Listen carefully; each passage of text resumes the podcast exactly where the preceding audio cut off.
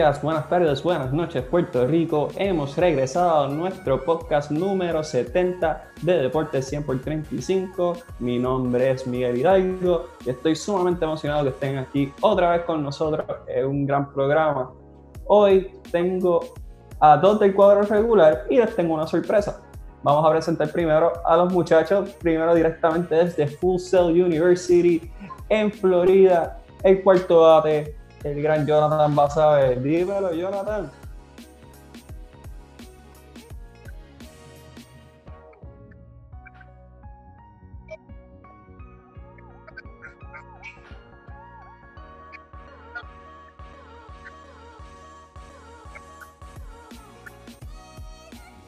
Yo creo que todo el mundo está en cuarentena, menos, menos Rusia.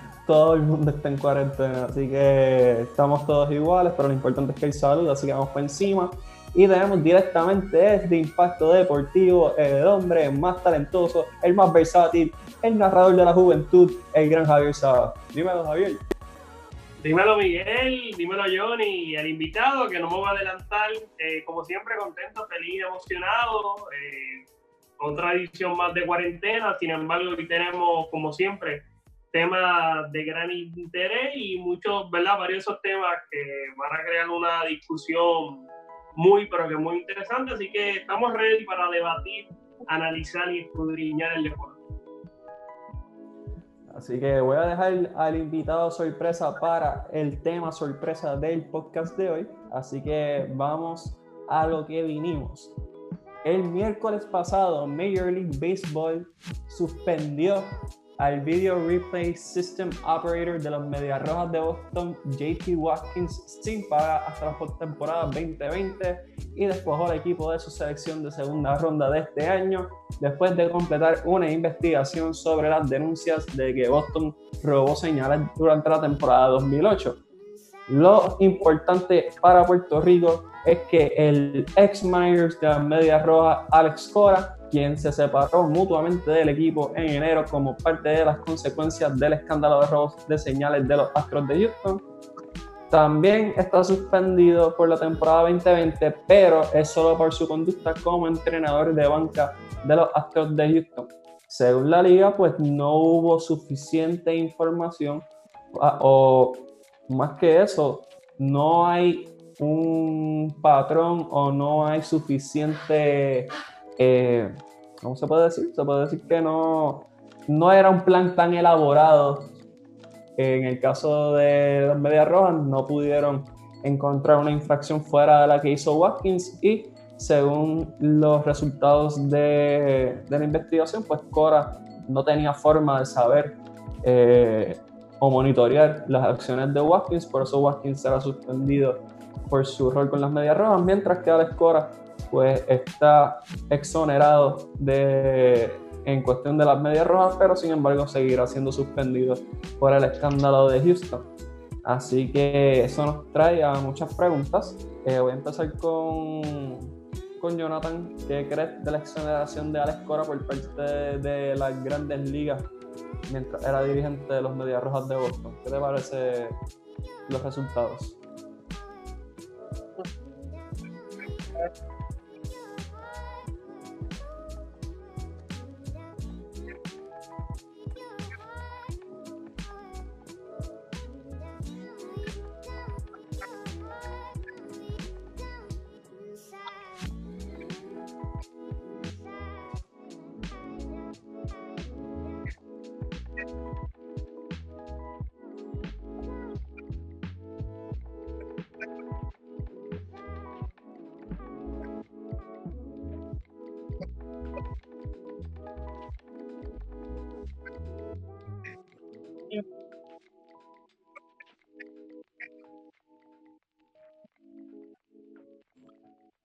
Yeah.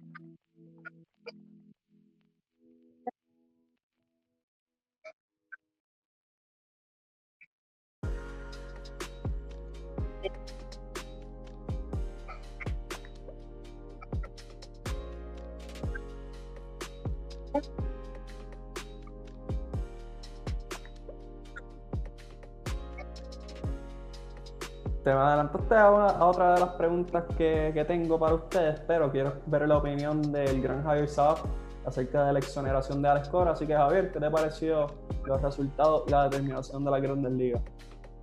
Pues mira, eh, te explico.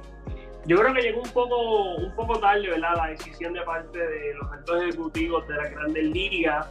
Creo que se demoraron demasiado, demasiado. Esto ya salido hace hace unos meses y no fue verdad hasta finales de este mes, del mes de abril, que tomaron una determinación. Me parece que sale bien. Alex Cora eh, no se había dicho si se iba, o sea, qué iba a pasar con Alex Cora porque estaban esperando. Ya se había encontrado, se había encontrado evidencia cuando era coach de banco del equipo de los Astros de Houston.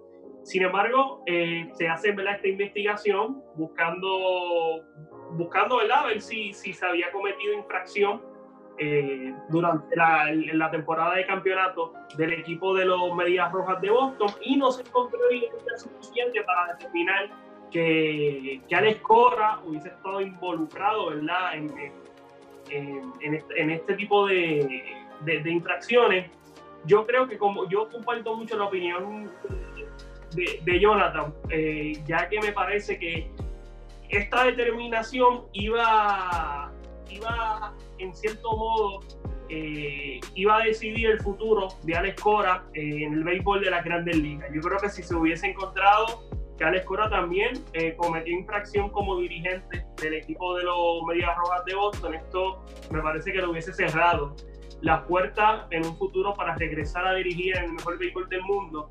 Yo creo que Alex ha demostrado tanto como jugador, como coach y como dirigente que él tiene los quilates para dirigir el mejor béisbol del mundo y me parece que también eh, cuenta con la ética. Yo creo que de los errores eh, todos aprenden. Tuve la oportunidad de dialogar hace, hace, hace dos sábados con el ex dirigente nacional, Luis Rodríguez, y él pues está convencido de que esto no le va a cerrar las puertas a Alex, que Alex tiene el talento, tiene la habilidad, tiene la dedicación y que en un futuro cercano lo vamos a ver de regreso en el mejor béisbol del mundo yo apuesto a que sí, un año de suspensión, la temporada no ha iniciado, no se sabe qué va, qué va a pasar con esta temporada, si no se da la temporada, eh, entonces Alex Cora, pues, pues tal vez esa suspensión sea para el 2021, tal vez pues si se suspende el año no va a tener ningún tipo de suspensión, que eso ¿verdad? Pues todavía está en el tintero. Lo positivo es que yo creo que vamos a ver de vuelta en el futuro a Alex Cora, y fue más que justa, ¿verdad? Eh, ganaron buena liga el equipo de los Medias Rojas de Boston, así que si uno como fanático, no solo de Boston, uno como fanático del béisbol, si hubiese pensado que tal vez hubo, hubo trampa, ¿verdad? En ese campeonato de los Medias Rojas de Boston, pues queda claro que la trampa no fue lo suficiente este, para quitarle el campeonato en primer lugar, y en segundo lugar, ¿verdad? No se cometieron los mismos, los mismos errores que, que se cometieron allá en Houston. Jonathan, te pregunto cuál es tu opinión acerca de la exoneración de Alex Cora por parte de las grandes ligas mientras era dirigente de los Medias Rojas. Es sencillo. Eh, es levantando una nube negra que estaba por encima de Alex Cora. Me explico. Tan pronto explotó el revolú de los Houston Astros, que fueron que implicaron a Alex Cora como uno de los cabecillas. Se, se se empezó a mencionar el nombre de Alex Cora y comparándolo con, gente que había hecho esteroides de la misma forma que le hicieron trampa al juego. Pero me explico.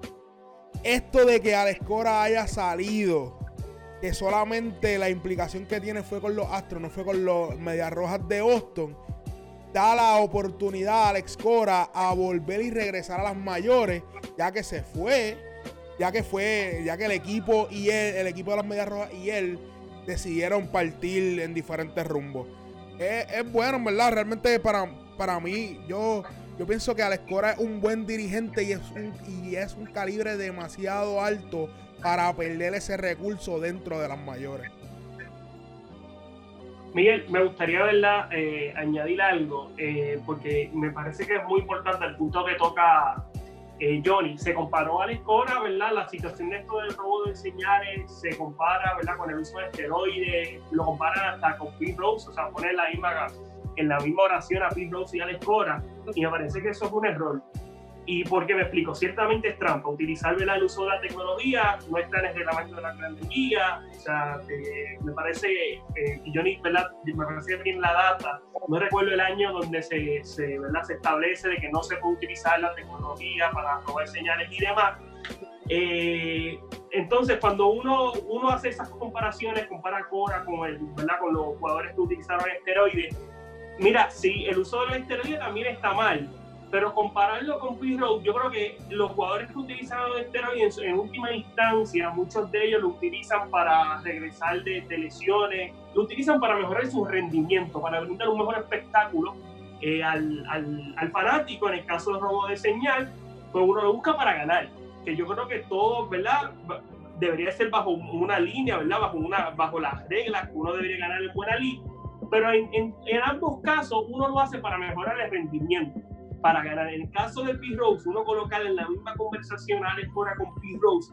O sea, a Pete Rose era apuesta y no solo que apostaba, porque tal vez uno dice, pues mira, apostó, apostó al equipo, él pensaba que tenía mejor y a ganar. Pero el problema con Pete Rose es que se dice que él apostó en contra, o sea, ya estás trastocando la esencia del juego, así que me parece que es muy injusto, muy irresponsable colocar en una misma oración el nombre de Pete Rose y de Alex Cora, creo que Alex fuera verdad eh, de esta situación con, lo, con, el uso de, con el uso de la tecnología él tenía una trayectoria eh, casi perfecta, o sea, había sido un, líder como jugador, como dirigente, había tenido éxito en, donde, en, todos los sitios donde ha ido, sido un, un tipo sumamente inteligente, un tipo que, que había, ha tenido históricamente una, una conducta fenomenal, admirar de, de Mulay y colocarlo en una, misma oración con Pirro me parece que es muy irresponsable y muy justo y no se debe hacer, de los errores se aprende, Pirro no ha aprendido, se pasa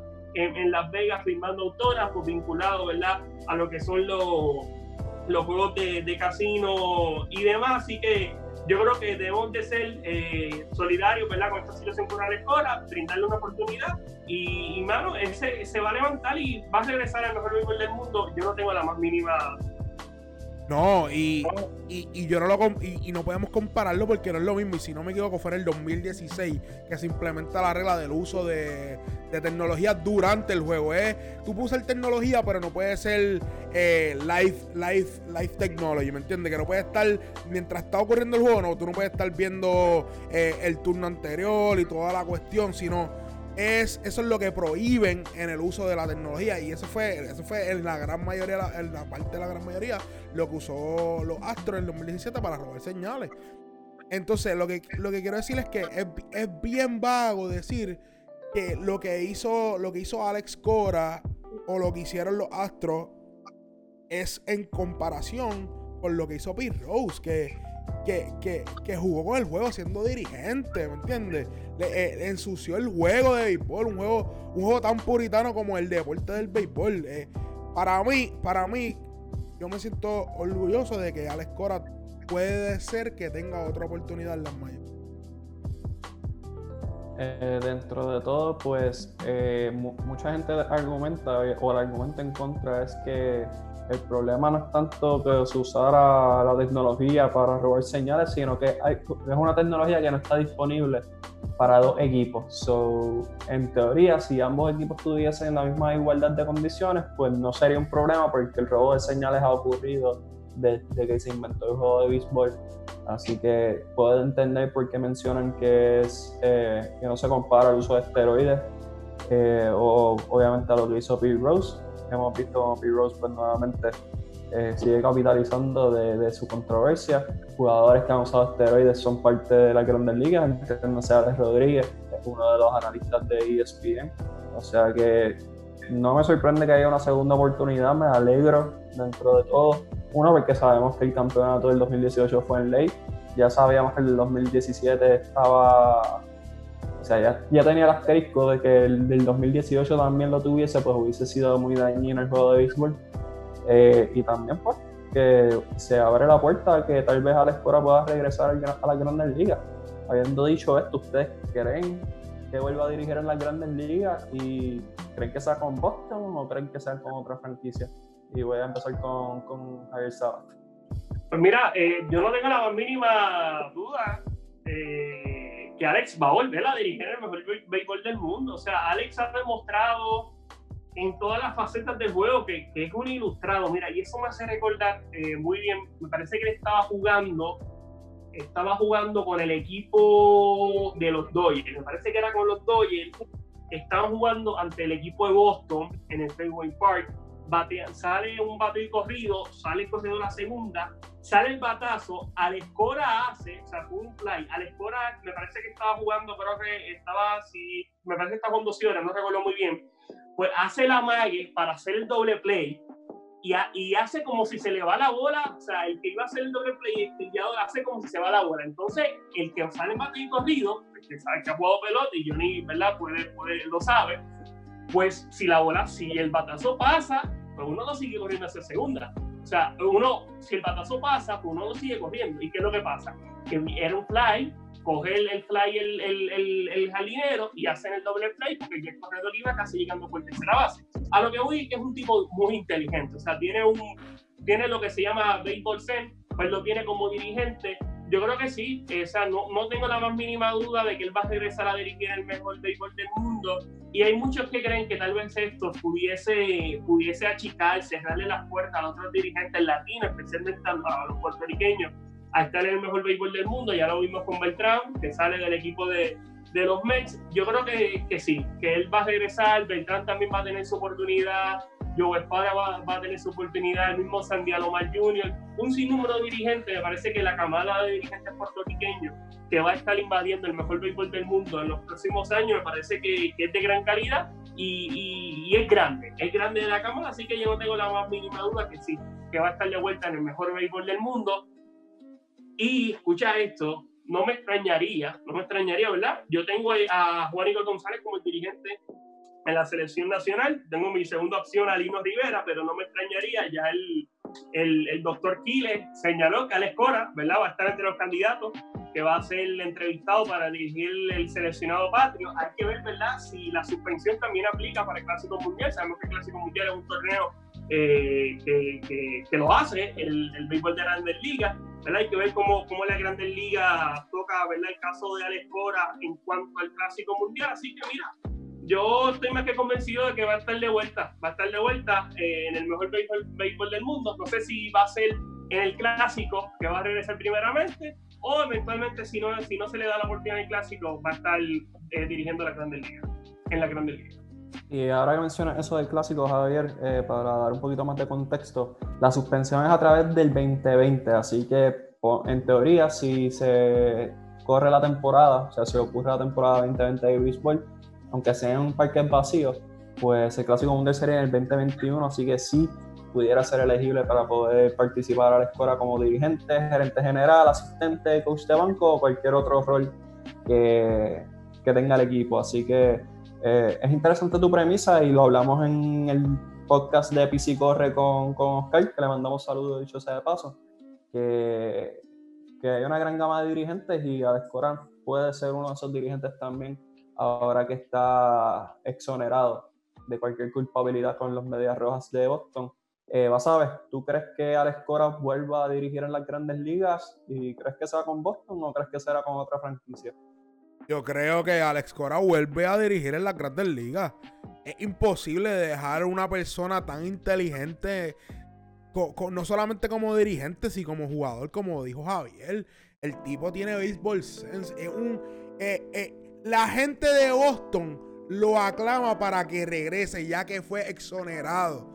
Pero los Medias Rojas ahora tienen a Ron Renicky. No sé si los Medias Rojas vayan a solamente usar a Ron Renicky por un año y volverla a traer a Alex Cora. Eh, no, lo veo, no lo veo difícil, pero tampoco lo veo una posibilidad ahora mismo. Pero de que Alex Cora vuelva a las grandes ligas, ah, vuelve. Eh, el equipo se verá cuando la temporada del 2000 del 2020 eh, comience. Eh, ahora que mencionas a Ron, que es el dirigente actual de los Medias Rojas luego de, la separación de Alex Cora, eh, cuando el equipo y Alex se separan es un acuerdo mutuo. se entiende la razón. Obviamente ya Alex Cora tenía un strike en su contra con la culpabilidad que tenía con Houston con Boston pues no se sabía y no sé, y Boston como franquicia no podía jugarse eh, el chance de que fuera culpable también con ellos, porque ellos iban a lucir mal. Pero eh, no creo que la escuela regrese a Boston. Sí creo que va a volver a dirigir en las grandes ligas. Y les voy a decir con quién yo creo que va a volver en las grandes ligas. Y yo creo que va a volver con los Dodgers de Los Ángeles. Mm. Porque David Roberts, como todos sabemos, está en la cuerda más floja que hay en todas las grandes ligas. Yo creo que es invisible, ya la cuerda es invisible. Oye, pero, pero, pero lo bueno de David Roberts es como los Dodgers son un equipo pro, pro estadística, pro tecnología, pro de que el GM hace la alineación y te dice esto es lo que vamos a hacer, los cambios que van a hacer. Yo creo que David Roberts no ha perdido su trabajo porque es un dirigente más llevadero en cuestión de eso, decirle al GM, no decirle al GM, ah, yo soy el que manda aquí en el terreno y tú eres el que manda de arriba, no, eres como que pues dale, vamos a hacer estos cambios, esto funciona y lo otro. De que está en la cuerda floja, lo está, pero, pero con los Dodgers, no, no, lo veo más posible que Boston, Miguel. O sea, Los Ángeles tiene un timetable, o sea, el tiempo de los Dodgers es ahora. O sea, si el equipo no gana este año, ya en realidad pueden implosionar el equipo porque es que, ¿qué más necesitan? O sea, y si el problema es la gerencia, pues la gerencia tiene, la gerencia tiene que aprender de Jerry Krause. O sea, cuando algo no funciona, pues ustedes buscan la alternativa para que funcione. Dos Collins no funcionó, trajeron a Phil Jackson. Dave Roberts no funciona, pues puedes traer a alguien como Alex Cora para poder llevar el equipo a otro nivel. Y obviamente los Dodgers son un equipo más talentosos que tiene todas las grandes ligas no creo que Alex Cora regrese a Boston porque según el gerente general del equipo, dicen que las razones por las cuales decidieron separarse de Alex Cora todavía persisten. Probablemente es una estrategia publicitaria solamente para decir, pues mira, no, tenemos fe en nuestro dirigente actual y vamos a ver qué pasa en esta temporada. Pero no sé, no, no, me encantaría que regresara a Boston, pero no lo veo este, posible. Habiendo dicho esto de Boston, eh, como mencioné al principio, pues la suspensión fue al Video Replay System Operator, que es JT Watkins, y despojaron al equipo de su selección de segunda ronda. ¿Creen que es un castigo suficientemente severo para Boston, eh, tomando en consideración lo que, lo que ha pasado. Y empezó con Basada y después pasó donde Javier. Bueno, eh, el problema de Boston, eh, estaba escuchando en un podcast que estaba hablando Ken Rosenthal, que fue el que descubrió todo este escándalo de, del uso de tecnología durante el juego de los Astros y después de los Medias Rojas. Fue que le encontraron un Fitbit. Eh, le dicen Apple Watch, pero fue un Fitbit. Está diciendo que era un Fitbit. Yo pienso que el castigo que los Medias Rojas reciben es justo y necesario. Pero el castigo que recibe el operador de video de los Medias Rojas no va a la par con el que le con, el de los Astros, que si no me equivoco, no lo suspendieron. Suspendieron solamente el de las Medias Rojas.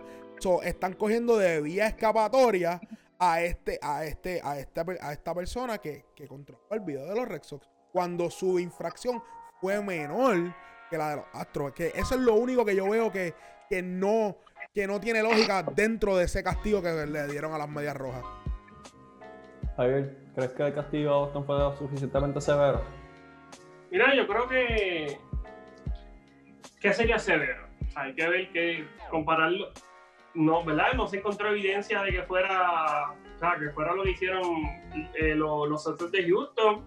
Yo creo que básicamente las grandes ligas le da un aviso a, la, las demás, demás franquicias que mira, no se pueden robar las señales, tú no puedes utilizar la tecnología para el uso de, identificar señales y no lo puedes hacer durante el juego. Yo creo que se le da la suspensión, ¿verdad? Eh, a la persona ya mencionada eh, para enseñarle a los demás equipos o advertirle a los demás equipos que mira, no se puede utilizar de la tecnología y ya, que si fue severo, que si es lo que se tenía que hacer, pues mira, de verdad que no sé. De verdad que no, no sabría cómo responder esa pregunta. Lo que hizo el equipo de Boston no compara, ¿verdad?, con lo que hizo el equipo de los Astros de Houston. Así que que mano, como dice, como, como dice Johnny, yo creo que tenían que, penalizar a alguien, se tardaron un montón, y es cierto, son 81 partidos que se juegan en Boston, más los partidos que se juegan durante la, la postemporada. Eh, que no sé, yo creo que, míralo, eh, yo estoy contento de que, más allá ¿verdad? de la suspensión de un año a Alex Cora, no se le dio una suspensión de por vida. Eh, así que yo creo que, mira, llamarlo severo, pues de verdad no, no me atrevería a responder esa pregunta. Pues en realidad, estamos hablando de algo que no tiene precedentes. básicamente el punto de referencia es la suspensión que se le hizo a Houston Así que en realidad no, no, creo que hubiese habido una forma estándar de poder determinar si la suspensión era justa o no, porque en realidad no hay precedente para esto. Eh, ya sabemos que Watkins está suspendido y no va a poder ejercer el rol de video replay operator más nunca. O sea, puede todavía trabajar en el béisbol, pero no va a poder ejercer ese rol. Eh, si es severo o no, pues según leí de Ken Rosenthal, ahora que eh, la menciona, pues lo más que duele es el turno de segunda ronda de Boston. O sea, es un, eh, aunque es de segunda ronda, pues impacta porque es un equipo que no tiene mucho talento joven. Este, y un turno de segunda ronda podría hacer muchas cosas en cuestión de negociación para Boston. Pero si es lo suficientemente severo no, pues en realidad, como Javier menciona, no hay, no hay un punto de referencia en realidad, lo que nos debe alegrar a todos, independientemente de, tu de qué equipo tú seas leal, es que Alex Cora como Boricua, pues no, no fue incriminado más allá de, lo de Houston y tal vez tenga otra oportunidad de poder eh, rehacer su carrera dentro de la Grandes Ligas. Así que esperemos que así sea y que, y sea exitoso. Y si está en el roster del clásico, pues mejor todavía, porque vamos a tener como mencionó Oscar en el podcast que hicimos con él, vamos a tener posiblemente mejores coaches que jugadores y eso es, un buen lujo tener. Así que, y no, Miguel, no solamente eso, ese, ese pick de segunda ronda afecta un poquito a Boston. Eh, el, el sistema de ligas menores de Boston ahora mismo no está tan, tan, tan vasto como había tenido en varios años y eso puede afectar, el crecimiento de esa franquicia que ahora mismo no tiene a Mookie Betts, tiene jugadores que, que están ya tirando los últimos cartuchos, están ya a punto de llegar a eso, o jugadores que están empezando su carrera y, es un equipo que tiene mucha incertidumbre. Dicho de paso, voy a aprovechar, ya que todavía estamos en béisbol y quiero eh, traerles una pregunta que no estaba en el libreto, pero así somos, somos así felices improvisando. Iván Rodríguez dijo en un Instagram Live, si no me equivoco, que lo habían contactado eh, de alguna manera para, para ser parte del cuerpo técnico. Muchos pueden discutir que eso sea o no sea cierto, pero eh, ¿qué creen de que Iván Rodríguez sea considerado para ya sea gerente o, o parte del cuerpo técnico? Es, especulativo, nadie sabe en verdad porque el licenciado Quiles no ha dicho que extendido su invitación. Así que, ah, ¿creen que sería una buena adquisición para el equipo? Y, eh, voy a empezar contigo. Pues mira, eh, nunca está de más tener ¿verdad? el mejor catcher de la historia del béisbol. El, el pasado clásico me parece que estuvo Igor como coach de, bateo, me parece que también estuvo Baelga, eh, pues estaba Rodríguez, que era el dirigente, eh, había un montón de, de, grandes puertorriqueños, peloteros, vinculados, ¿verdad? Dentro del, del cuerpo técnico. Eh, así que me parece que más, más que positiva la, la adición de Igor Rodríguez, si es que se da al, al, al cuerpo técnico del, del, seleccionado patrio.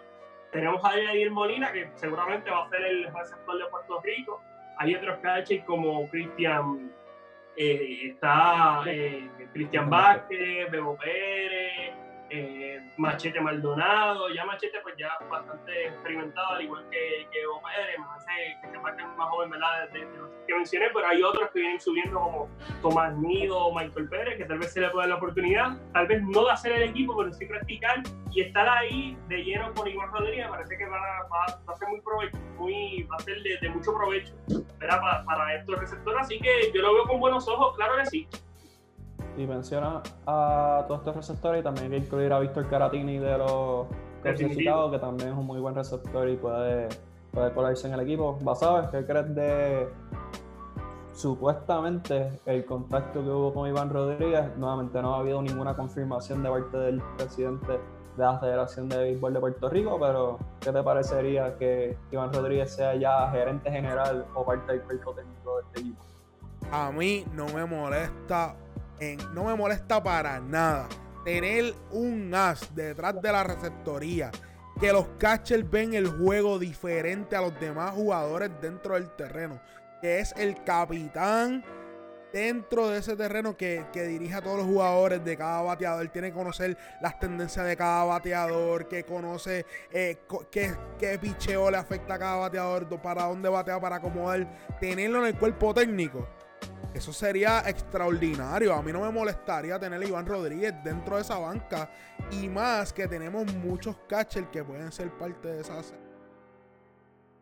para el clásico que pueden aprender de, como le dicen como dicen en soccer en, fútbol un crack del deporte me entiendes para mí no no no lo veo nada mal no lo veo nada mal y vamos a tener a Yadier que viste por ahora se rumora que vamos a tener a Yadier que también sería bueno que, esas dos mentes maestras compartan compartan ideas y tengan esa comunicación que puede que puede ser que puede llevar al equipo a ese a ese, a ese galardón del clásico que todos nosotros los puertorriqueños anhelamos. Eh, yo creo que es, es, bien difícil encontrar un contra a que Iván Rodríguez se integre de X o Y manera a, a la selección de Puerto Rico para el clásico. Eh, fue escucha con los Rangers de Texas y muchas veces enseñaron videos de Iván eh, ayudando al catcher o diciéndole qué es lo que podía venir. Así que obviamente la mente está, estamos hablando del mejor receptor en la historia de las grandes ligas. Hay que ver cuántos espacios en realidad hay disponibles. También hay que tomar en consideración la química. Eh, en realidad pues son bien pocas las cosas que se pueden encontrar en contra, pero sí, eh, mucho, mucho mente alfa pueden causar un problema. Así que hay que ver en realidad eh, cuál es la dirección del equipo. Obviamente ya eso se está construyendo eh, internamente por los directivos. Los jugadores pues ya están motivados. Los jugadores ya quieren jugar. incluso están hablando de que si no juegan grandes ligas por X o Y razón, pues jueguen en la invernal. O sea que los jugadores ya el compromiso está. Hay que ver qué mentores les van a proveer para poder llevar este equipo a otro nivel. Así que esperemos que, puedan encontrar un rol. No sé si pueda llevar Iván Rodríguez como gerente general. Eh, es una pasada, y no es porque no sea capaz, sino porque en realidad pues hemos visto a otras personas con que han tenido más éxito en ese rol, que han tenido la oportunidad en invernar, que han podido hacerlo como el mismo Alex Cora, pues eh, a lo mejor creo que otra persona estaría más capacitada eh, para este clásico. Pero de igual manera, Iván Rodríguez dentro del equipo es un sí siempre. Habiendo dicho esto, vamos a hacer una transición de un grande a otro que va en camino a la grandeza y vamos a hablar de, del opuesto nacional Gabriel García Fernández, eh, que participa en la Universidad de Brigham Young, conocido como BYU. Este voleibolista fue nombrado el 2020 American Volleyball Coaches Association National Player of the Year. Eh, en palabras resumidas, fue nombrado el jugador del año de la NCAA en el deporte del voleibol masculino. Es el primer boricua eh, en, el género masculino en ser galardonado con ese premio. En femenino, pues en el año 2000, Grisha Cepero eh, fue nombrada Player of the Year con la Universidad de Nebraska. Eh, el estudiante atleta que está en su tercer año de estudio en BYU, pues lideró a su equipo a un récord de 17 y 1 y eran el equipo número uno en el ranking dentro de la NCAA. Eh, la temporada pues se vio cortada debido al coronavirus, así que no sabremos, no vamos a saber qué va a pasar con, con el equipo como tal, con la temporada, pero ya eh, García Fernández mencionó que va a regresar el año que viene para completar su bachillerato eh, Javier, ¿qué representa ese galardón eh, para el voleibol puertorriqueño, especialmente en la rama masculina?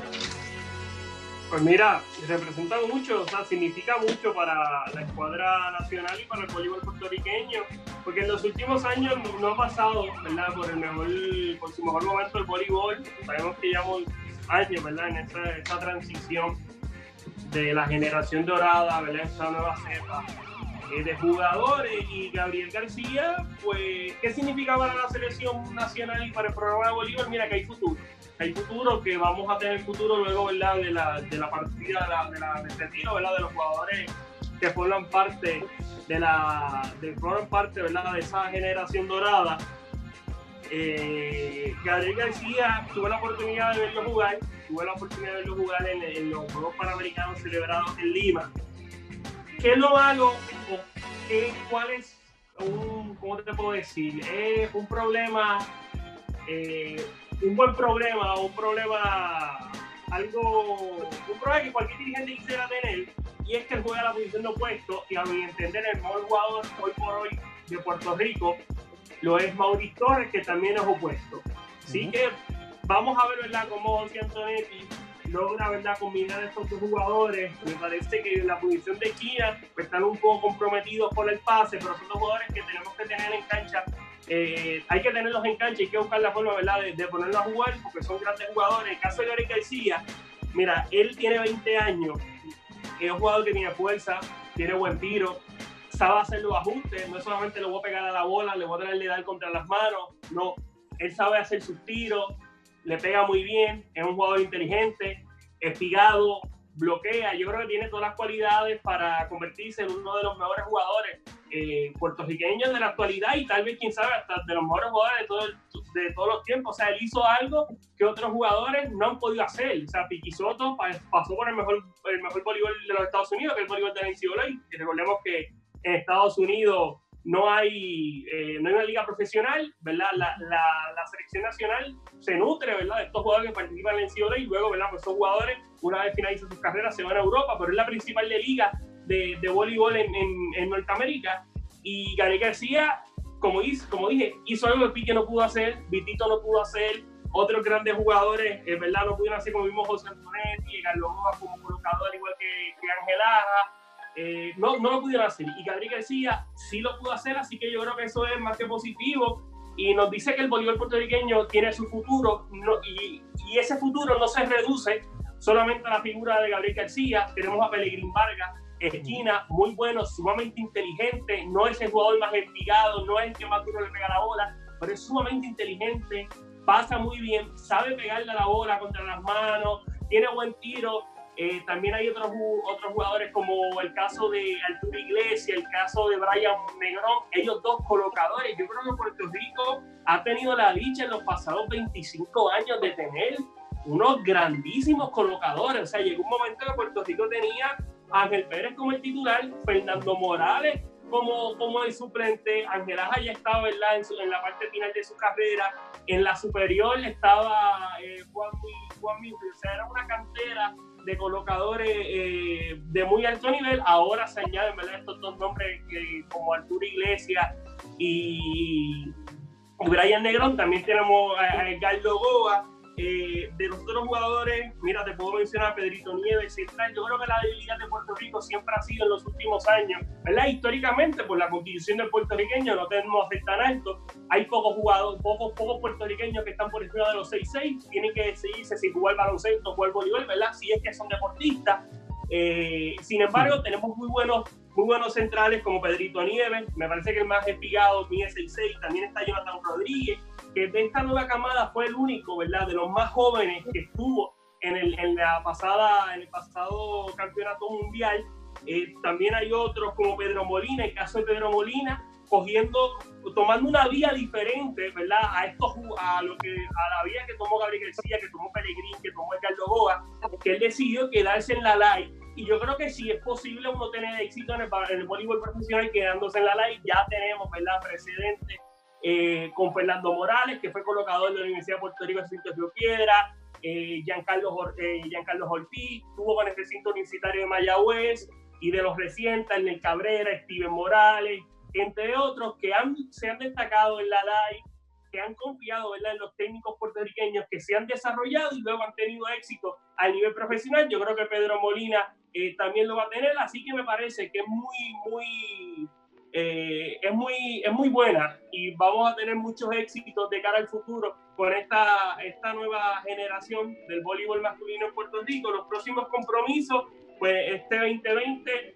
no tenemos prácticamente ningún compromiso, con esto del coronavirus pues mucho más complicado. En el 2022 van, van a ser lo que son los Juegos Centroamericanos, que va a ser en Panamá. El año que viene vamos a tener las eliminatorias mundialistas y en el 2022, que es el, el campeonato mundial en Rusia. Así que me parece, me parece que este ciclo olímpico va a ser en cuanto a las damas masculinas, va a ser mucho, pero que mucho mejor al ciclo olímpico anterior que ganamos medalla a nivel centroamericana. Yo creo que una medalla a nivel centroamericana sí es posible en este nuevo ciclo olímpico y mejorar nuestra, nuestra actuación en el campeonato mundial. Puerto se fue eh, con serie 5 en el mundial. Yo creo que en el próximo mundial, con esta nueva cepa de voleibolistas puertorriqueños, bajo la dirección de José Antonetti, Puerto Rico va a dar mucho, va, va, a, hablar, va, va a dar mucho de qué decir, va, va a decir mucho ¿verdad? en estos próximos, próximos torneos. Así que yo estoy más que que contento y entusiasmado con esta nueva cepa de voleibol puertorriqueño.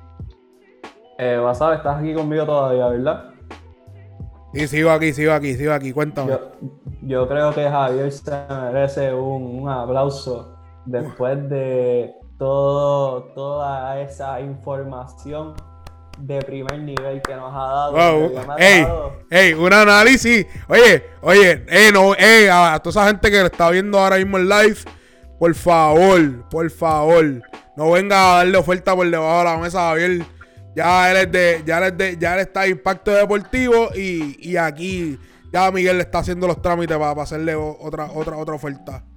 Eso es correcto. Pero eh, ya que Javier obviamente es el tipo más versátil del negocio, narrador estelar de la Liga Atlética Interuniversitaria, pues yo le voy a hacer coro. Eh, con Gabriel García pues es un logro sumamente importante, especialmente para el voleibol masculino. El voleibol masculino estaba en un momento no muy grato, como mencionó Javier, luego del retiro de la generación dorada, entiéndase Vicky Soto, eh, Vitito Rivera, Feñito Rivera, eh, entre muchos otros.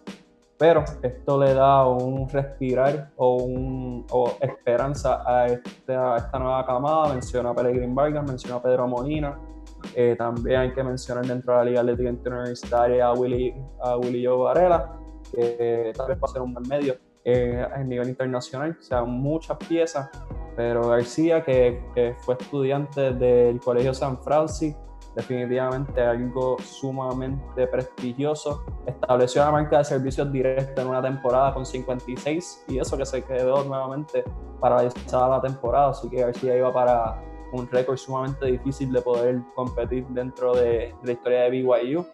Eh, fue nombrado el First Team All American, fue nombrado el, el, Mountain Pacific Sports Federation Player of the Year, básicamente el mejor jugador de su conferencia.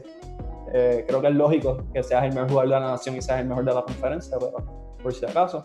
Y fue nombrado el primer equipo de la conferencia por tercer año consecutivo, o sea que en los tres años de estudio que lleva García Fernández dentro de la NCAA pues ha sido parte de ese primer equipo de su, de su conferencia. Es el primer puertorriqueño en ser seleccionado al primer equipo todo estrellas de la NCAA desde Iván Pérez, que también jugó para BYU en el año 2007, 2007 si, si la memoria no me es infiel, como dice Javier. Eh, y como mencionó, muchos jugadores han sido parte de ese primer equipo de NCAA Joaquín Acosta con BYU, José Quiñones con Penn State, Héctor Lebron con BYU, René Esteves, que es uno de los grandes medios que ha tenido Puerto Rico con Ohio State, eh, Soto con Purdue Fort Wayne, eh, Antonetti con BYU, Vitito con Lewis, eh, George Romain en Pepperdine. Eh, un dato curioso de George Romain, él nació en Puerto Rico, pero se decidió, o sea, se crió y se desarrolló en los Estados Unidos. Así que técnicamente fue el primer boricua en ser nombrado Player of the Year, o sea, el primer jugador nacido en Puerto Rico, pero se desarrolló en Estados Unidos. El primer jugador termina siendo Gabriel García Fernández. Eh, Ángela Ha con Ohio State fue parte del primer equipo. Keno Gándara, eh, wow, un montón de nombres. Si se me escapa alguno, me disculpo. Eh, También en el segundo equipo todas estrellas, Raúl Papaleo, Jorge Pérez, eh, José Estrada, eh, Edgar Logoa, Denis Del Valle. O sea, hemos tenido un gran impacto dentro de la NCAA en el voleibol masculino y como mencionó Javier, eh, dentro de la Liga Atlética Interuniversitaria también hay mucho espacio para poder crecer y también podemos hacer referencia a la rama femenina. O sea, tuvimos a una Stephanie Enright que fue capitana en un equipo de Italia esta temporada, eh, jugando para la Universidad Metropolitana. Tenían a Chara Venegas que participó en Brasil, Shirley Ferrer que ha jugado en Francia e Indonesia. O sea, hemos visto muchas jugadoras de la Liga Atlética Interuniversitaria que han sido sumamente exitosas y pues tenemos, tenemos esperanza con Gabriel García, Pellegrín Vargas y, y Pedro Molina. Pues creo que, que, puede haber un buen equipo ahí y, hay un buen recambio en el camino. Así que sumamente importante este, este dato de Gabriel García, eh, que como mencioné anteriormente, estudió en San Francisco, que aparentemente una de las cunas del voleibol de San Francisco ha salido Karino Ocasio eh, ha salido Shirley Ferrer, ha salido Wilmary Rivera, o sea, jugadoras de muy alto nivel dentro de la Liga Voleibol Super Femenino. Eh, ha salido un estadístico olímpico como Gamaliel Santiago, así que muchas cosas han pasado eh, por San Francisco y, es, un, es un gran logro para Gabriel García Fernández. Inédito el dato. Este. Oye, y Javier, antes de que, de que nos regañen, porque obviamente tenemos un pana que no mencionaste como uno de los acomodadores grandes, Gaby Acevedo dentro de la liga. Ah, ciertamente, también UCLA, eh, uno de los grandes acomodadores que, ¿verdad? En caso de Gaby, tuvo la mala suerte y vivió, o sea, sus años como futbolista fueron los mismos años de jugadores como Ángel Aja, de jugadores como eh, Ángel Aja ya fui entrado en el caso de eh, de Ángel Pérez, Fernando Morales, Juan Miguel, o sea, la competencia estaba fuerte y como quiera, este, Gaby llegó a ser el colocador titular del equipo de Arecibo cuando Arecibo estaba en su, en su mejor momento. Así que, que sí, Puerto Rico ha dado grandes colocadores. También está el de Mayagüez, pero se me escapa el, el, el Guillotti, también muy buen colocador. O sea, son, son muchos, son muchos los colocadores y de muy alto nivel. Sí, pero hay que mencionarlo porque tú sabes que Gaby obviamente es pana de nosotros y nos escucha, así que le mandamos a Gaby Acevedo un, un abrazo desde Puerto Rico, que sabemos que está en Nueva York, así que eh, mucho éxito, esperamos tenerlo pronto en el programa. Así que nada, Gabriel García Fernández, National Player of the Year, gran logro para Puerto Rico y que sean muchos más, todavía le queda un año, así que quién sabe si el año que viene se convierte en el primer boricua en, en ganar dos premios de National Player of the Year. tenemos mucho por ver. Antes de irnos, pues quiero traer un tema a la mesa. Javier Sabaf en su cuenta de Twitter, entiéndase, Half Sabaf, eh, puso básicamente en premisa de que luego de revisar las estadísticas, y Javier es un tipo sumamente analítico de las estadísticas, considera que Bernie Williams no se le dio el trato justo cuando se habla de la votación para el Salón de la Fama. Y pues yo le prometí que le iba a dar alrededor de 10 a 15 minutos de que pusiera su, su punto sin interrupción mía y de ¿sabes? Y no lo voy a dejar solo. También traje a un invitado, que fue el que mencionamos al principio del programa, que yo le había prometido que si encontraba a alguien lo suficientemente loco para poder defender ese punto, pues que yo iba a dejarlo hablar. Así que primero le voy a dar la bienvenida a Omar Barreto. Omar, buenas noches, ¿cómo estás? Buenas noches, buenas noches a todos. Aún sigo en suspensión desde Nochebuena, la última vez que nos vimos. Y ahora todo el mundo está preso conmigo. Así que. pero todo bien, todo bien. Pero ese episodio rompimos. Fue el de lucha libre de IWA y WWC. Así que si eres fanático del deporte de la montaña rusa de emociones, que es la lucha libre, pues puedes ir para allá y escuchar nuestro eh, programa. Nunca pasa de moda. Omar, tienes una mancha en la, en la parte de atrás de tu, de, tu padre. Tiene una mancha para ver si la puedes limpiar. Ah, no, no, tranquila, es la camisa. Es una mancha porque es la camisa de Derek Jeter del 2001. Ah, es la, ok, esa sí está dura, esa sí está dura, esa te la dejo pasar. No, ya la lloro. Pero al tema, pues le había prometido a Omar que si conseguía alguien lo suficientemente descabellado para poder debatir este punto, pues lo iba a traer para que pudiese hablar del tema. Así que nada, les voy a abrir el foro. Voy a dejar que Omar comience, ya que Javier ha tenido una, participación protagónica y estelar dentro del programa para que Omar ponga su punto y Javier le haga coro y Basabe y yo pues nos sentaremos a tratarnos de no reírnos. Así que adelante muchachos, Omar, el micrófono está abierto. Para empezar, eh, el proceso de votación de Grandes Ligas es de reírse, porque es lo más subjetivo que yo he visto en la vida. Hay jugadores que están en el Salón de la Fama que claramente tienen los mismos logros que Bernie Williams. Y cuidado si menos. Y ahora mismo podemos poner el más reciente caso, que es Larry Walker, con números similares y logros similares a los de Bernie Williams, está en el Salón de la Fama. Pero no, no me voy a ir solamente por esa tangente. La realidad es que Bernie Williams, siendo un jugador undrafted, logró establecerse como uno de los mejores bateadores en una de las franquicias más importantes en la historia. No tan solo del béisbol, sino del deporte mundial. Y la realidad es que Bernie Williams, entre los años del 96 y el 2002, fue arguably top 3 y cuidado si top 2 centrofield en las grandes ligas, solamente superado por Ken Griffey Jr. Y las estadísticas no mienten. Y es la realidad. Cuando venimos a ver, Bernie Williams fue un bateador que batió más de 300 durante todas esas temporadas, teniendo su mejor temporada en el 1998. Y todos recordamos que ese año los Yankees ganaron 114 juegos. Él batió para 339 y fue el primer jugador en la historia en ganar eh, el guante de oro, título de bateo y una serie mundial. Como dato curioso.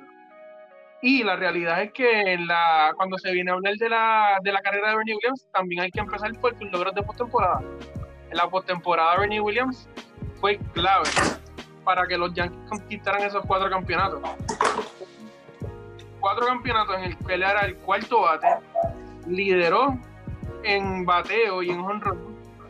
Y fue el jugador más valioso del, de del 96.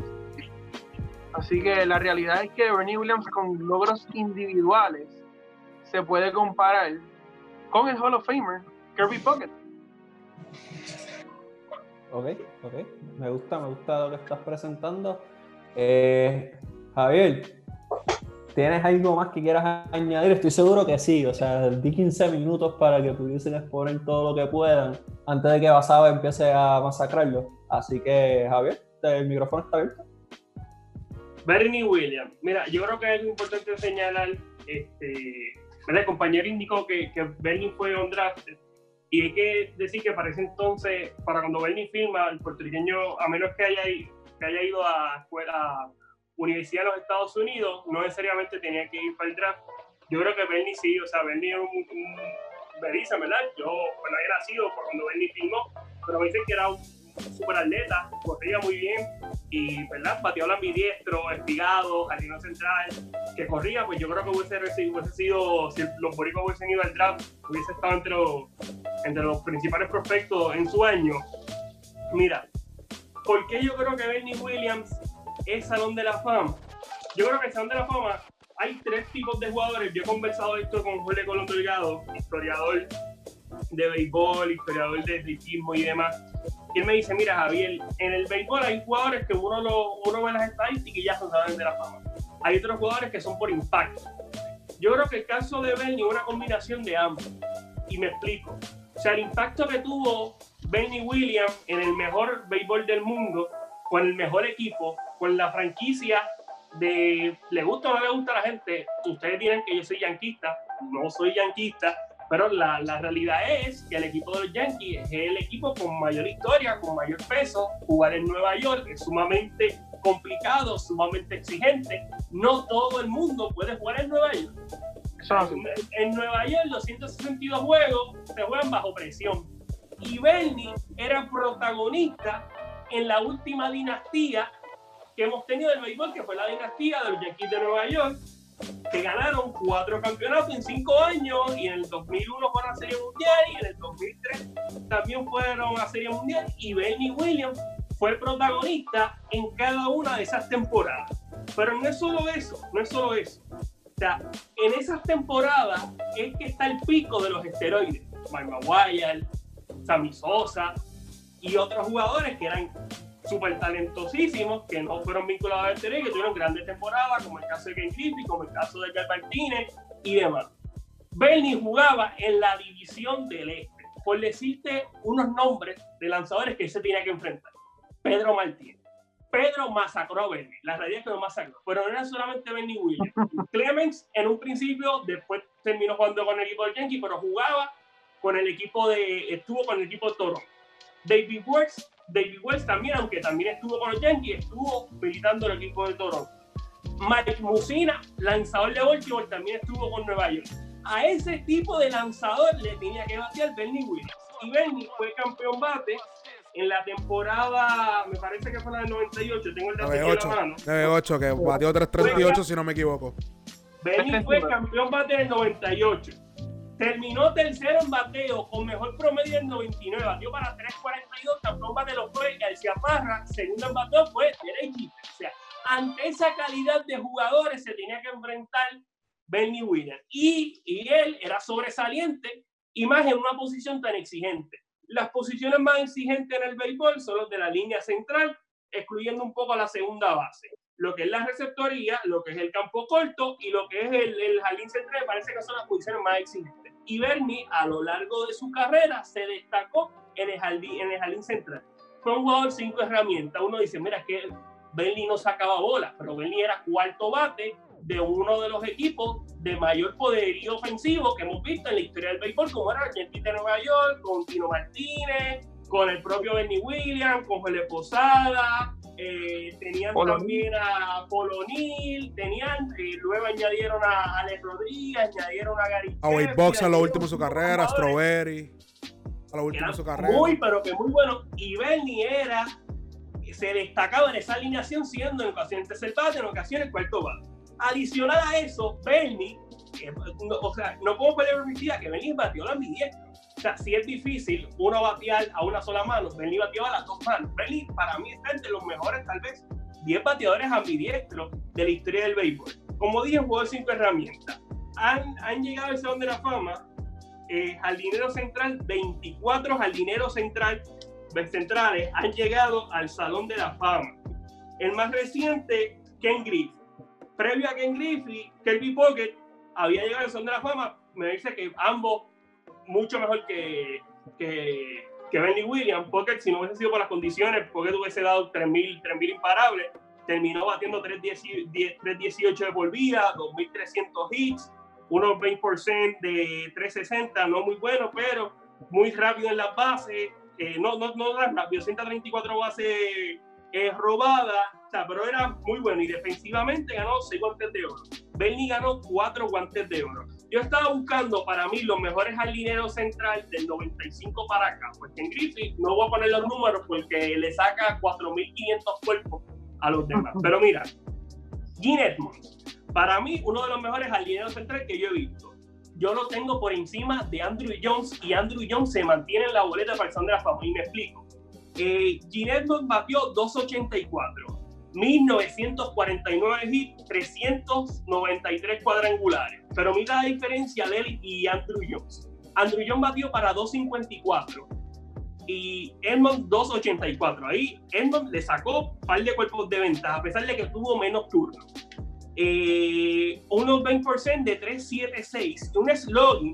Andrew Jones conectó 434 hombrones. Tenía uno pues, puede pensar, mira, tenía más fuerza, pero fue en, 8.600 turnos y uno, un slogan de 4.86. Y Nelson tuvo mejor slogan y Edmond no duró ni un año en la boleta del Salón de la Fama.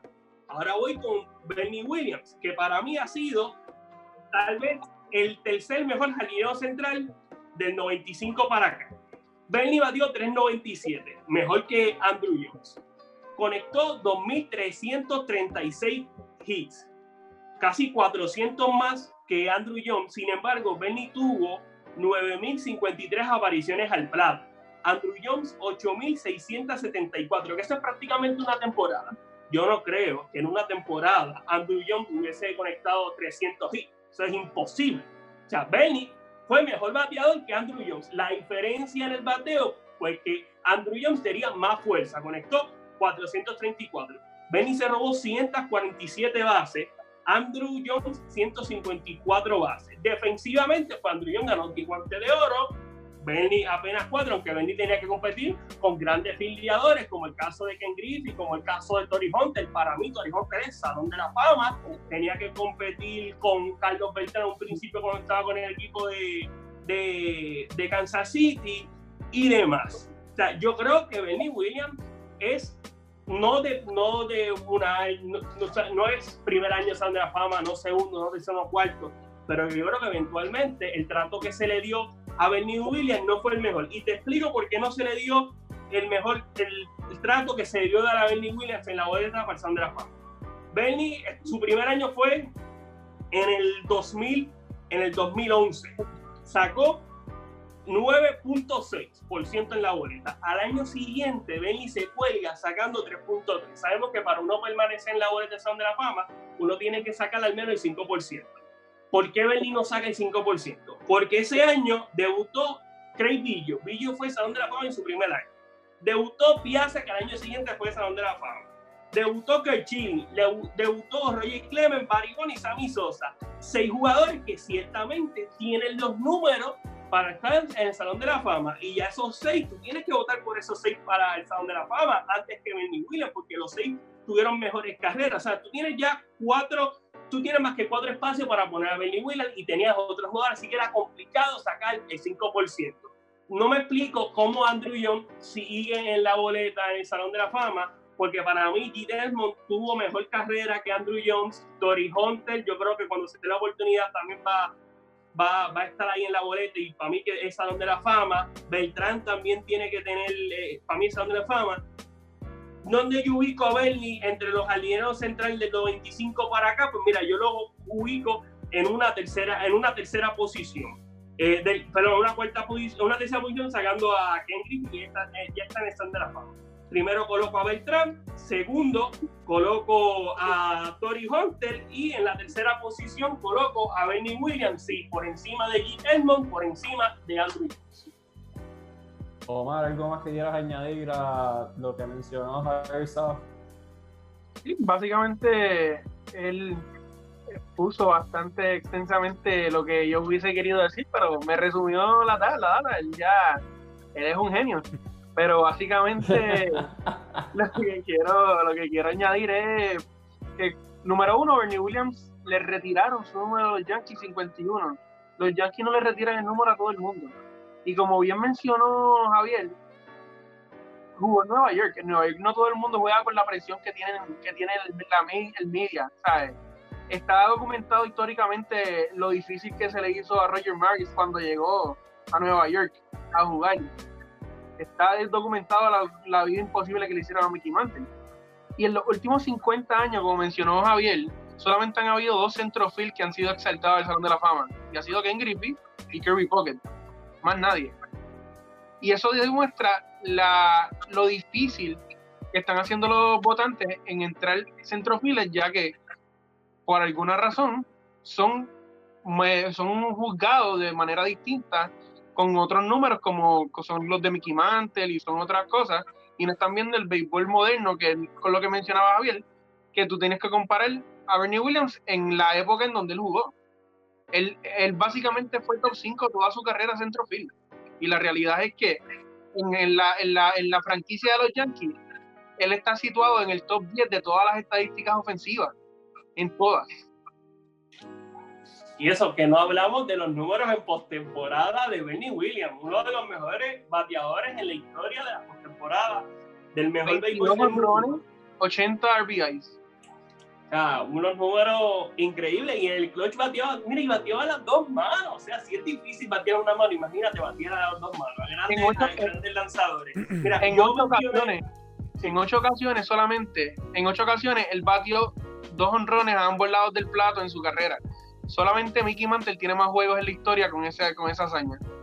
y, añadiendo algo que, que, dijo Mal, me parece muy interesante, eh, y es que, la, ¿verdad? Cuando yo creo que los votantes en los últimos años han comparado eh, a, los, a los jardineros, o sea, se comparan el left field, el centro field y el right field como jardineros. O sea, no se hace una comparación de right field con los right field, de los centro field con los centro field, con los left y los left. Dando una comparación en general. Y me parece que eso, en cierto modo, pues limita las posibilidades de que los centros entren sean de la fama, porque las posiciones de, de las esquinas tienden a ser menos exigentes y los números son mejores. O sea, las esquinas son, son posiciones de, de bateadores con fuerza. Son lo que es right field, lo que es el left field. Son tipos que van a dar, o sea, están de la fama con 500 hombrones, 300 y pico de bateo, eh, rondando los 3.000 hits, sobre 1.500 cargas remolcadas.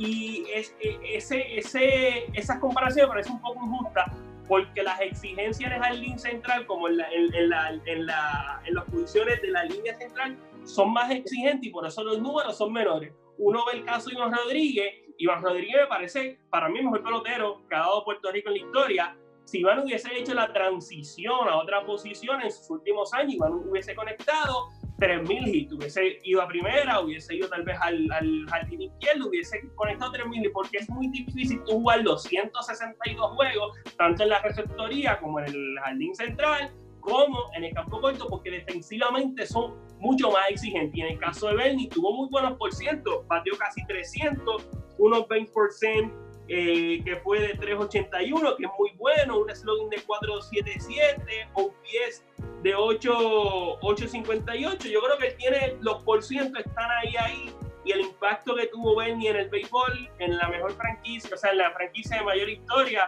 yo creo que eso hay que tomarlo en, consideración, hay que darle, darle su mérito y me parece que sí, que debe ser eventualmente eh, miembro del Salón de la Fama. Yo lo coloco por encima de Guillermo precisamente por eso, por el impacto que tuvo en el juego. Uno puede colocar a Guillermo tal vez por encima de, de Bernie, porque Guillermo eh, tuvo un poco menos de 800 apariciones al bate y fue muy bueno, fue muy bueno. Pero a mí lo que me causó un poco de rabia es que Andrew se mantiene en la boleta. O sea, Young, excelente alineado central, definitivamente un bueno, con fuerza, pero batió solamente 2.54 y unos 20% de 3, 3.37. O sea, yo tengo mis serias dudas con un bateador que termina con 2.54 a pesar de que conectó 434 hombrones. No conectó ni siquiera 2.000 hits Así que yo creo que han sido un poco injustos. Que defensivamente fue bueno, fue buenísimo, pero Benny no fue malo defensivamente. Benny ganó cuatro guantes de oro y Benny bateaba y bateaba las dos manos y también corría, hacía muchas cosas dentro del terreno de juego. Así que yo creo que fueron bastante injustos con la figura de Benny Williams. Wow. ¿Vas a ver? Eso, eso, eso fue un ensayo. Eso fue un ensayo. Oye. Okay. ¿Te convencieron? Eh. No. Oye, oye, oye. oye, oye, para, Javier, Javier, Javier. Y yo no estoy menospreciando, y yo no estoy menospreciando, y yo no estoy menospreciando el trabajo excepcional que hizo Bernabé Williams dentro del equipo de los Yankees. Yo no estoy menospreciando, él fue una parte esencial de esa última dinastía que se ha visto en el béisbol en el siglo XX. Diciendo eso, voy a empezar desde lo micro hasta lo macro. Empezando en lo micro. ¿Ustedes creen Bernabé Williams estaba entre los mejores tres jugadores que tenía ese equipo de los Yankees? Claro. Ofensivamente, claro. no, no. Jugadores, de posición, jugadores, jugadores de posición. Por, favor, Javier. Bueno, yo creo, mira, si tú te hallar por ese, esos equipos de campeones, me parece que Belly era el segundo detrás de Jeter. Pero, pero no estamos hablando por los números de postemporada, porque eso, eso es. no, no, no. no, no pero te estoy hablando de los equipos que ganaron durante la década de los 90 de los Yankees de Nueva York.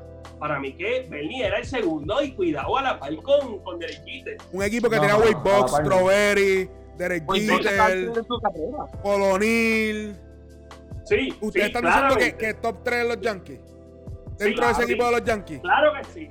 Yo, yo concuerdo también. Benny fue mejor que todos los que mencionaste. Mira, escucha a Miguel. Miguel es Red Sox y está, está, está de acuerdo. Okay. Bueno, vas a ver Red Sox también, pero yo concuerdo no, no, que no, era mejor que todo. Fue mejor que Dari Strawberry. Fue mejor que todos esos tipos, sí, no tengo la más mínima duda. Mejor oye, que Tino Martínez, oye, mejor que todos Oye, dentro de la postemporada, Bernabé Williams era una máquina. Y eso nunca te lo voy a negar. Nunca, también lo nunca te lo voy a negar. en la postemporada. En la post y 100 carreras, con 27 honrones en esos, todos esos años. En una época, en una época que se promediaba más de 50, que habían jugadores que están poniendo 50 honrones, 40 y pico, nunca eh, eh, Ken Griffey Jr. Pues se le comprobó que usó, que usó esteroides. será no. vinculado con esteroides y ponía números de 50 honrones, el 40 promedio, honrones. el promedio tiene un asterisco porque se promedió más de 50 honrones porque la mayoría de los que estaban haciéndolo. Bernabé no promedió más de 30 honrones por temporada. Además no de eso, nunca lideró ninguna categoría, solamente en el 98, ninguna categoría ofensiva dentro de la liga del- de, la, de la americana. Nunca lideró, solamente en el 98 que batió 339. Nunca. En todos Johnny, pero es que está, Dale Oye, break, oye, dale oye, break, él si, dio break. si va a ser el mejor jugador de, la, de su época, por lo menos tienes que liderar varios años la cate- una categoría. Ni va a ser robada, ni jonrones, ni hits, ni average, que solamente lo hizo una sola vez, que fue en el 98 con 339. That's it. ¿Cómo es posible que tú quieres compararlo con, con otros contemporáneos de su época si nunca lideró una categoría? Además de eso, él se beneficia de llegar a tantas postemporadas por el equipo que tiene. Por el equipo que tiene. Ese equipo de los Yankees era una. Era un terror. En esa, esa dinastía de los Yankees era un terror. Y, y, y no podemos. No podemos traer la colación esos números. No podemos traer a la colación tanto de esos números. En cuestión de que. Ah, Bernabé hizo esto. Pero es que se beneficiaba del equipo donde estaba. Sencillo como eso. Ahora vamos para la boleta. Tú mismo lo dijiste. A Bernabé se saca de la boleta. ¿Por qué? Porque entran jugadores con mejores carreras que Bernabé Williams. Yo no estoy menospreciando la carrera de él. Pero a la misma vez, hay jugadores dentro de esa boleta todavía. Pues podemos hablar, podemos, podemos debatir a Andrew Jones, podemos debatirlo, eso sí lo podemos debatir. Pero dentro de esa boleta quedan jugadores que pusieron mejores números que Bernie Williams, pusieron mejores carreras que Bernie Williams. Y no, y no podemos tener a Bernie Williams ocupando un espacio para otro jugador. Y, y todavía faltan jugadores a entrar a la boleta. ¿Tú crees que en la boleta de hoy en día Bernabé Williams estuviese ahí? No, no está. Javier, dale, que sé que tenías algo que decir. Mira, yo, yo no tengo la más mínima duda. Mira, de los jugadores que hay ahora, Andy Pettit fue este. Bernie fue mejor. Te estoy hablando de los que de la última votación que entró Jeter y entró Larry Walker. Él fue mejor que Andy Pettit. Fue mejor que Andrew Jones. Fue mejor que, que Jeff Kemp. Fue mejor que Scott Rowland. Tú tienes un Omar con Scott Rowland. Yo también pongo a Bernie por encima de Omar Vizquel. Los demás, Billy Warner, se puede poner tal vez por encima de Bernie, aunque Oye, Javier. ha sido uno de los mejores relevistas Javi- de todos. Javier, tú Ajá. pones por encima a Vizquel, por encima de Bernabé. Tú mismo dijiste que es un jugador de línea central, de campo corto, y es una posición difícil. ¿Y cuántos guantes de oro tiene Omar Vizquel dentro de ganó esa posición? mucho, claramente, Ah. ganó mucho, sí. Pero cuando tú haces la comparación en los números ofensivos, Pero es que para entrar al Salón de la no, Fama, pero déjame explicarte. Muy buena pregunta la que me hace y te la voy a responder y de la siguiente manera. Omar Vizquel fue guante de oro, su primer guante de oro lo ganó en el 93.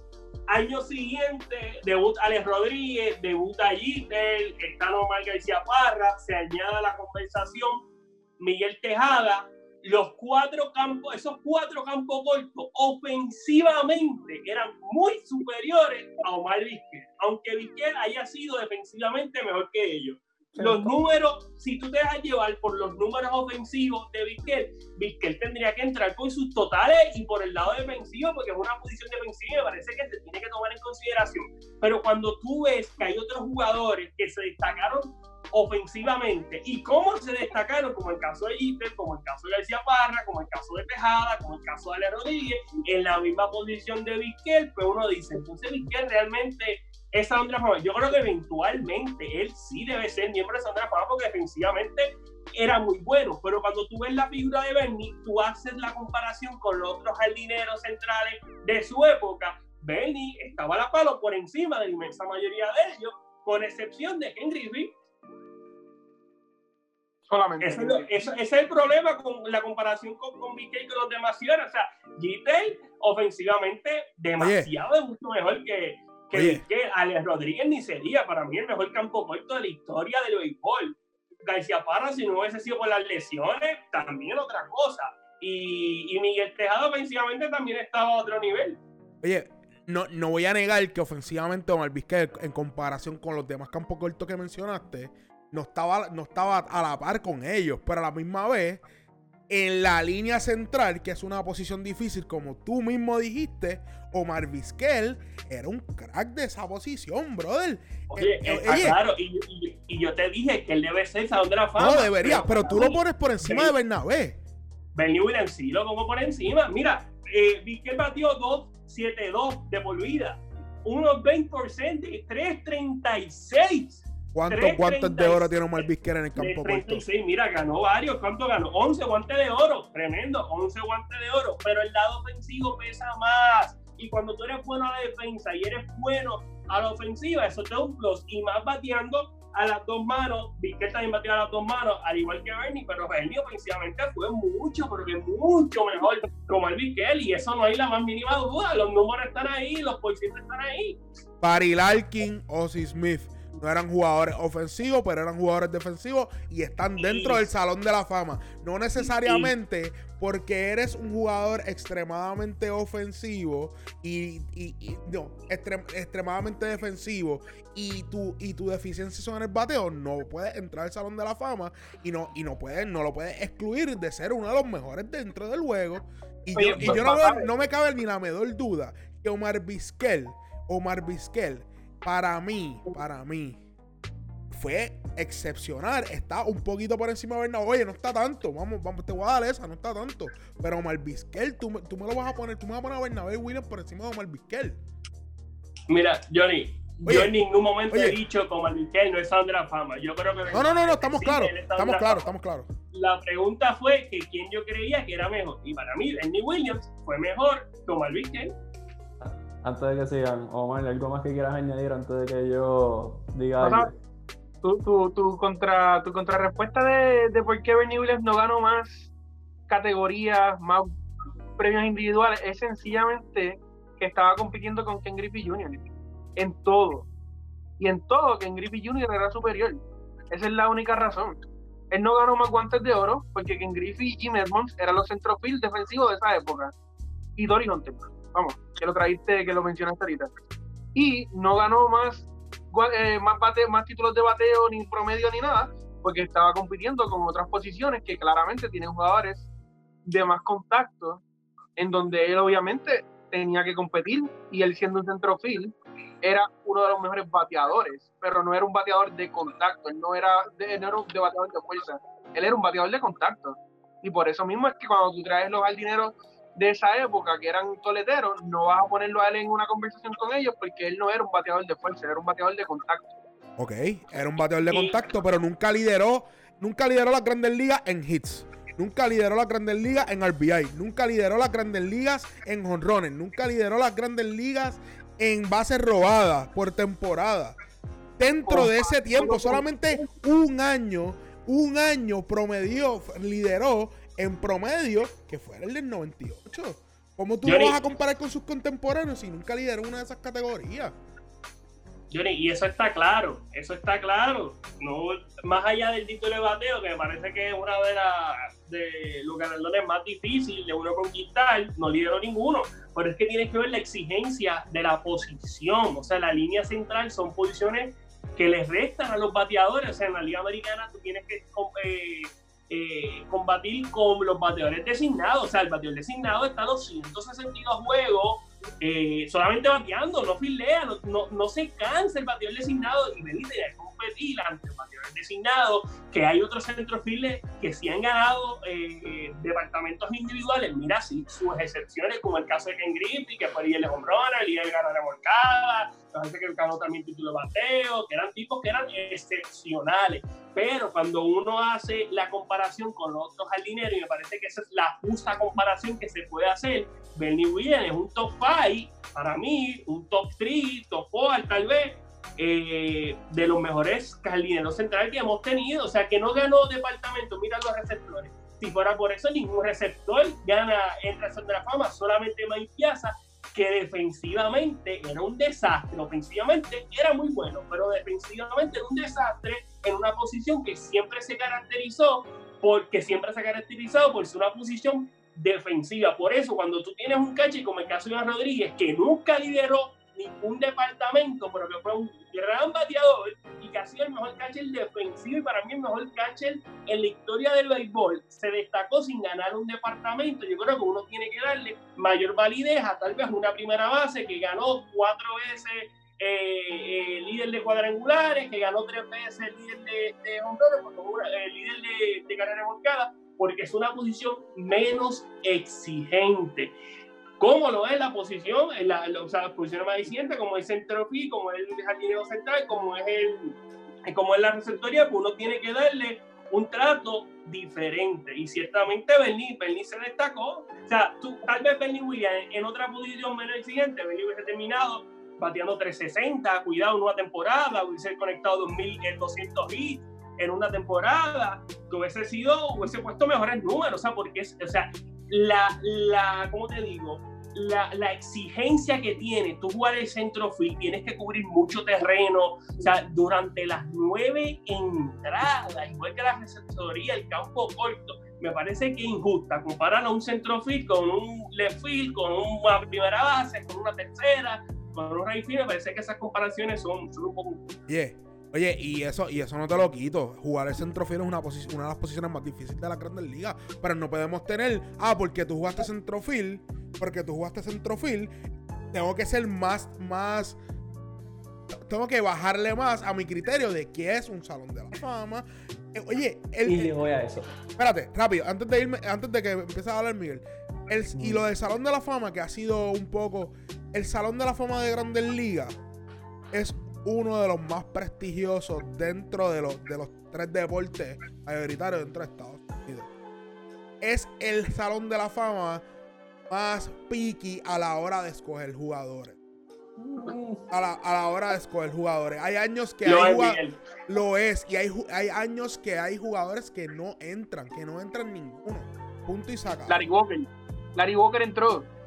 Larry Walker para Larry Walker es Salón de la Fama. Nosotros no, tuvimos esta... no es Salón de la Fama. Si la sí, no lo es. Pero tuvimos esta discusión anteriormente. No quiero entrar en ese detalle ahora. La tuvimos anteriormente. Lo que quiero decir con esto, que el Salón de la Fama de béisbol tiene un prestigio diferente al de baloncesto, al de fútbol americano. ¿Entiendes? Y, y tenemos que entender que no todo el mundo entra. Hay años que entra uno, que entra dos, y cuidado, a veces no entra ninguno. Y no podemos pretender que todo jugador que esté en la guardarraya para poder entrar vaya a entrar. Eso no, eso no va a pasar. Mira, Johnny, antes que entre Miguel con su comentario, yo sé que está loco por hablar. Eh, mira, tú sabes que es el problema de que por qué se tienen que hacer las comparaciones por posiciones. Mira el caso de Yadier Molina. hay muchos en Puerto Rico especialmente creen que Yadier Molina es una línea absoluta para entrar al son de la fama. Uno mira los números ofensivos de Yadier si se retira hoy. Jugó 16 temporadas en Grandes Ligas, no llegó a los 2000 1963 hits, 379 dobles, 156 eh, hombrones, 916 eh, carreras remolcadas, 282 promedio de por vida, 333 su 20%, 405 slogan, 738 OPS. Uno se deja llevar por esos números, o sea, y uno pone en cuestión que Yadier sea Salón de la Fama. Sin embargo, uno tiene que tomar en consideración el impacto en el juego de Yadier Molina. Defensivamente, unas, uno de los mejores receptores defensivos de la historia del béisbol. ¿Cuántos guantes de oro tiene Yadier? Yadier ya ha ganado nueve guantes de oro. Y más que eso, el impacto que tuvo con el equipo de los Cardenales, dos series mundial, llevó a muchos lanzadores a otro nivel, como el caso de Adam Wainwright, como el caso de Chris Carpenter, o sea, un sinnúmero de lanzadores y fue de impacto y fue el capitán de uno de los mejores equipos que hemos visto durante los pasados 20 años, como fueron los Cardenales de San Luis, que siempre, fueron, siempre han sido un equipo contendor en la división central, que no todo, o sea, no todo se reduce a los números, no todo se reduce a las estadísticas, hay que ver el impacto. Mira el caso de Carl Martínez, sea, es muy difícil, si tú colocas a Edgar en otra posición que no sea material designado, tú lo pones en primera base, y dices, Edgar la fama, o sea, los porcientos están, pero los totales no están. Edgar no conectó 500 hombrones, Edgar no conectó 3.000 hits, Edgar no empujó 1.500 eh, carreras. O sea, no están, los, no están los números, no están los totales, pero sí están los porcientos y sí está el impacto. y a eso es que yo voy. Yo creo que Yadier Molina eventualmente también es Salón de la Fama por el impacto que tuvo en el juego, además que fue un gran defensor. Ofensivamente fue algo regular, aunque sabemos que las exigencias que tiene un receptor no se comparan con las de ninguna otra posición. Y el mismo caso aplica con Bernie Wheeler. Su impacto en el juego, más allá de las estadísticas, es merecedor de un espacio en el recinto de los inmortales. Primero que todo, quiero felicitar a Javier y a Omar porque por primera vez en mi vida, pues me han hecho pensar que no es tan descabellado lo que dicen. Sigue siendo descabellado lo que dicen, en mi opinión, respecto a la opinión de ellos, pero por primera vez me pusieron a, a dudar. Habiendo dicho esto, eh, Omar me conoce hace muchos años atrás y he tenido esta conversación con Basaba y con Javier. El Salón de la Fama de las Grandes Ligas, para mí, es Vas a decir que es el más picky, pero para mí es el más inestable, es el más impredecible, es el más loco de todos. Me explico. Larry Walker, en mi opinión, no es un Hall of Famer. Y Omar concuerda conmigo, mientras que ustedes dos dicen que es Hall of Famer. Tori Hunter, en mi mente me pasó que era un Hall of Famer. No considero que lo sea, pero en la opinión de Javier puede ser. Yo siempre he pensado que el Salón de la Fama de cualquier deporte deben ser para esos jugadores que fueron, clase y aparte, fueron jugadores, o sea, de nivel, jugadores franquicia. Ken Griffey Jr., sin duda. Barry Bonds, si no hubiese sido por los esteroides, sin duda, antes de que el primer balo estuviese impreso, ya hubiese entrado. El 100%. Eh, sí, definitivo. Eh, jugadores de, de, esa talla, para mí, eso es una fama. Albert Pujols, Miguel Cabrera, gente así. Bernie Williams, para mí, pues está bien, pudo haber sido el cuarto bate de una de las dinastías más exitosas del béisbol, como la de los Yankees, todo. Ya sabemos la historia. Pero, como mencionaba, ¿sabes? Los números no me dicen mucho. O sea, metió 2.300 y tuvo más hits que Gary Martínez. Pero, mm, o sea, Bernie Williams, gran jugador, sin duda gran jugador. Pero para mí esa onda de fama está reservado, o debe estar reservado, para jugadores que fueron más allá del deporte, fueron más allá de simplemente jugadores de béisbol, eran estrellas, eran leyendas. Y desafortunadamente cuando se habla del béisbol en general, o el béisbol en general, tal vez en el, béisbol neoyorquino, pues se puede hablar de Bernie Williams, aunque no creo que lo tengan top 5 en esa conversación, pero dentro del béisbol en general, Bernie Williams no está en la conversación. Más injusto para mí es que Carlos Delgado, con 470 honrones, lo hayan sacado tan rápido. Eso para mí es más injusto que Bernie Williams no estar en el Sound la Fama. Eso es otro tema, claro está. Pero en mi opinión, pues Bernie Williams, gran carrera. Todo lo que se le han dado se lo ha merecido. O sea, el número retirado en Yankee Stadium no es poca cosa. Yo no lo sabía, así que gracias Omar por ese dato. Pero no, no era uno de los mejores 10 centros que ha tenido el béisbol y bajo mi criterio, o sea, nuevamente, el criterio de cada uno es individual, no está ni cerca del Salón de la Fama, pero me gustó mucho los puntos que presentaron, creo que no va a haber mejor eh, debate a favor de Bernie que el que presentaron Omar y Javier, así que los felicito a ambos. yo, quiero, yo quiero dar un dato curioso. Hace 10 años atrás, yo le dije a Miguel que el Martínez va a entrar al Salón de la Fama. Y él era, me, di por, me dio por loco. Y el tiempo me dio la razón. Sigo pensando que, que estás loco, pero está bien. Bueno, yo, yo, yo, yo sé que esto es otro tema, pero el Can Martínez lo, lo pude ver por el impacto que tuvo dentro de esa posición. Lo puedo ver. Lo puedo ver. Ay, ha sido uno de los mejores bateadores de la historia del béisbol. El era el único jugador que tiene un premio a nombre de él y, no había entrado al Salón de la Fama. Ya, ya, está adentro, pero, pero, come on. Mira, y adicional a eso, este, ahorita mencionó mal que no es Salón de la Fama Larry Walker. Y uno hace la comparación con Edgar Martínez, escúchate.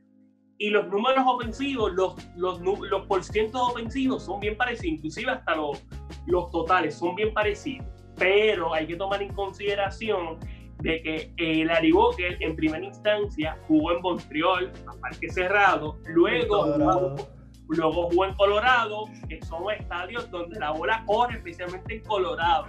Y tú haces la diferencia de los por ciento, los números de Larry Walker jugando de visitante con los números de Walker como local y la diferencia es abismal, especialmente el porcentaje bateo. Uno ve los números de Edgar y son parejos en todos lados. O sea, Edgar batió, dio palo en todos lados. Pero ahora lo que va, porque yo entiendo que Walker era de otra forma, yo sé que esto lo discutimos, pero parece que es importante, ¿verdad?, mencionarlo nuevamente.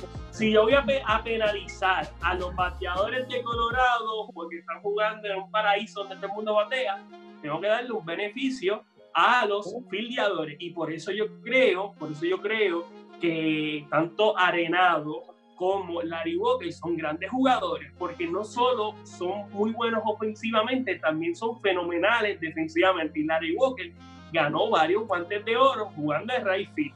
Así que a mí me parece que sí, muy merecido tanto la exaltación al Salón de la Fama de Eker Martínez como Larry Walker. Muy bien, muchas gracias Javier Saad por ese resumen. A Omar, gracias por hacer tu tarea. Sé que estabas esperando este momento por mucho tiempo de poder defender a Bernie Williams. Nadie menciona el Grammy, así que fallaron en lo básico. Latin Grammy no, lo Fallaron en lo básico, lo tuve que mencionar. No lo ganó, no lo ganó. Fue nominado para el Latin Grammy. Fallaron. Eh, pero muy buen argumento. Eh, cada cual tendrá su opinión. Puede dejarnos su opinión en los comments luego de posteamos este episodio eh, en formato podcast o lo pueden comentar en el mismo live y nos dejan saber qué piensan, si están de acuerdo, si están en desacuerdo. X o Y razón. Pero considero que de un episodio que pensé que íbamos a grabar media hora, estuvimos hora y media. Así que es un triunfo para nosotros. Hemos demostrado que Deporte 100 por 35 está para quedarse y para entretenerlos a ustedes. Así que, Omar, si quieres que el público te siga, ¿dónde te pueden seguir? Eh, mi página regular, Omar Alejandro Barreto Cruz, se pueden reír de todos mis memes. Eh, no acepta a todo el mundo, pero. El mejor memero de Puerto Rico y el que me diga lo contrario, que venga y lo demuestre. Eh, Javier Sabas, ¿dónde lo podemos seguir usted?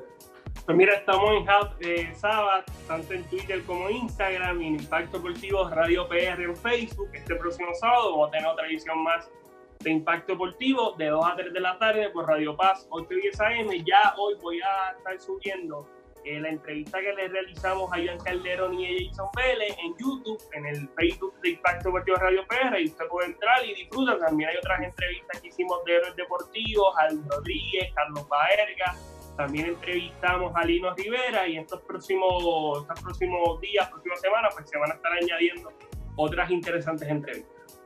Y Javier, pues hoy te damos el premio de eh, jugador más valioso del programa, el Piki Soto Award de la noche, con todos los datos que nos has proveído entre el voleibol, el béisbol y todo lo que haya sido deporte. Así que Javier sabes para el Salón de la Fama, el tipo más versátil del negocio, gracias Javier. Eh, Jordan Basabe, ¿dónde lo pueden seguir, caballero? Sencillo, Twitter, JD Basabe, Instagram, JD Basabe 1 y todas las redes sociales de Deporte 100 por 35. Eso es correcto, nos pueden seguir a través de Spotify, Apple Podcast, SoundCloud, eh, Stitcher, Google Podcast eh, y donde quiera que haya un podcast estamos nosotros. A mí me pueden seguir en Miguel HR22 en Twitter y pueden seguirnos en Deporte 100 por 35 en Facebook, Twitter e Instagram y nos veremos en una futura ocasión. Gracias a todos los que estuvieron en sintonía en el live con Paulina Prieto y Jenselin Morales. Un éxito total. Esperen una gran entrevista la semana que viene. Y, Corillo, nos vemos. Los queremos. Ahí pendientes, que también viene otro episodio del documental de Michael Jordan. Así que vamos a tener a Jonathan Basabe liderando el camino con el análisis.